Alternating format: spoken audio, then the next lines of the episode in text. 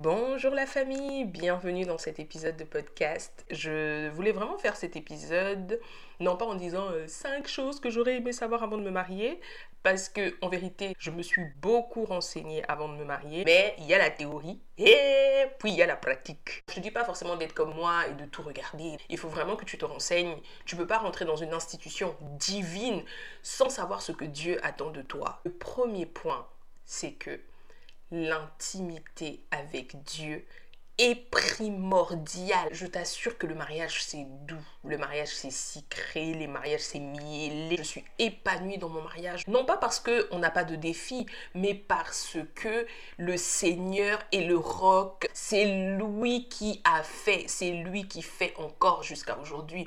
Et donc comme on lui fait confiance tous les deux et que nous craignons Dieu, le Seigneur fait sa part en fait. Si tu sais que ta relation aujourd'hui avec le Seigneur, c'est pas trop ça. Donc un pied dedans, un pied dehors. Ne pars pas sur cette base-là. Sois bouillante, sois embrasée, sois assoiffée. Et comment tu vas être embrasée, assoiffée en lisant la parole de Dieu, en restant en contact avec sa parole. Parce que c'est au travers de sa parole que tu vas grandir, que tu vas aller à un autre niveau, que tu vas le découvrir lui, que tu vas, comment on dit ça, t'améliorer aussi. Tu vois ce que je veux dire? Et c'est pas basé sur tes propres forces, c'est le Saint-Esprit en toi qui va te donner la capacité de le faire. Si tu es en train de négliger cette intimité, il est temps, maintenant que tu es en train de m'écouter, parce que je le crois, le Seigneur ne permet pas ce que tu arrives jusqu'à là pour juste dire ok j'ai entendu et c'est tout. Non, tu vas passer à l'action. J'ai écrit un e-book que j'ai intitulé les 30 réponses aux questions d'une fiancée sur le mariage.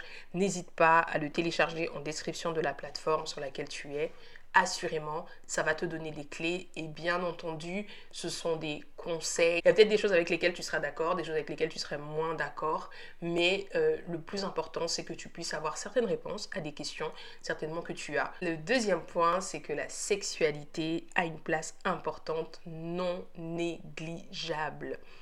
C'est vrai que dans la période des fréquentations, de fiançailles, vous n'avez pas de rapport sexuel, mais une fois que vous passez le cap du mariage, pam, pam, pam, pam, vous avez le droit. Elle va aussi contribuer à votre épanouissement, contribuer à votre joie, à l'équilibre de votre foyer. La plupart des hommes vont se sentir aimés au travers du rapport sexuel. C'est-à-dire que quand vous allez avoir un rapport sexuel, il va considérer que tu l'aimes vraiment tu vois.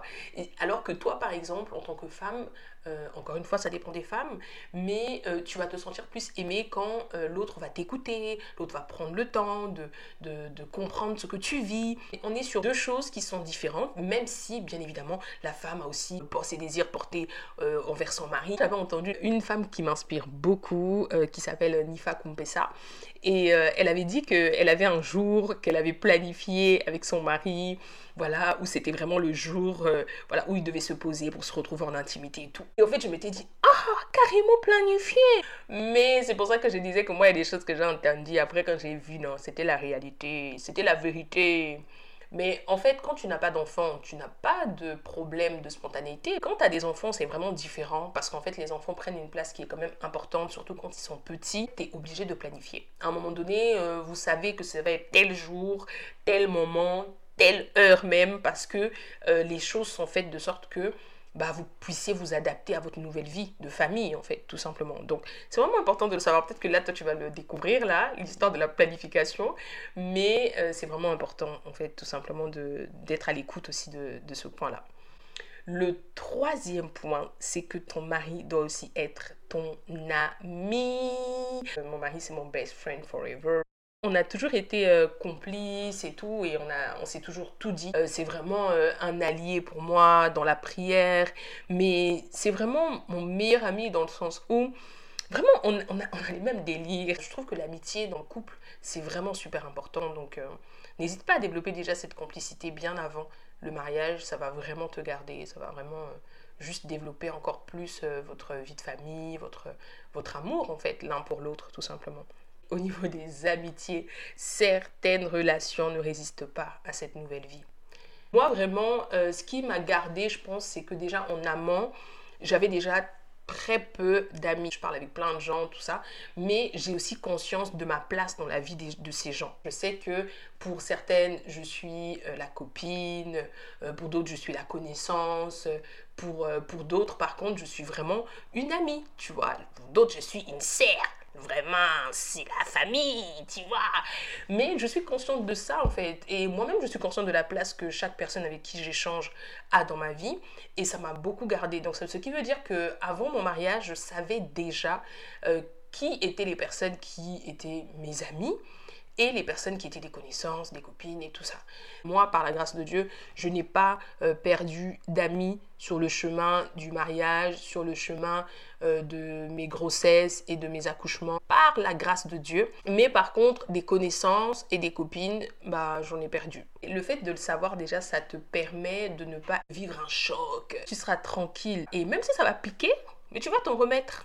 Vraiment, tu vas t'en remettre. Hein. Moi aussi, j'ai été piquée, mais je m'en suis remise. Ensuite, le point aussi sur lequel je voulais vraiment mettre l'action, qui est donc mon dernier point, c'est la femme sage bâtit sa maison.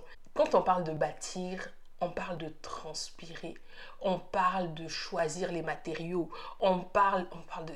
Toi, va, va, va chercher la définition du mot bâtir là.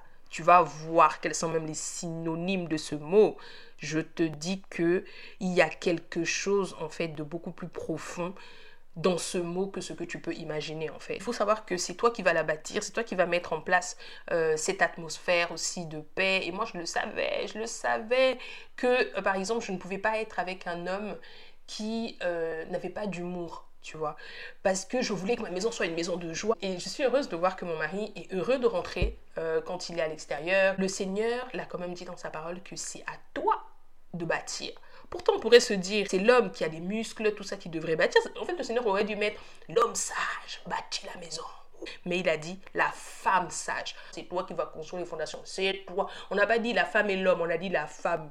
Toi, toi, voilà.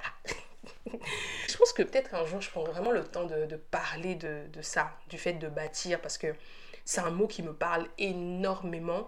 Donc voici un peu les cinq points que je voulais développer avec toi. Je récapitule les cinq points. Le premier, c'est l'intimité avec Dieu.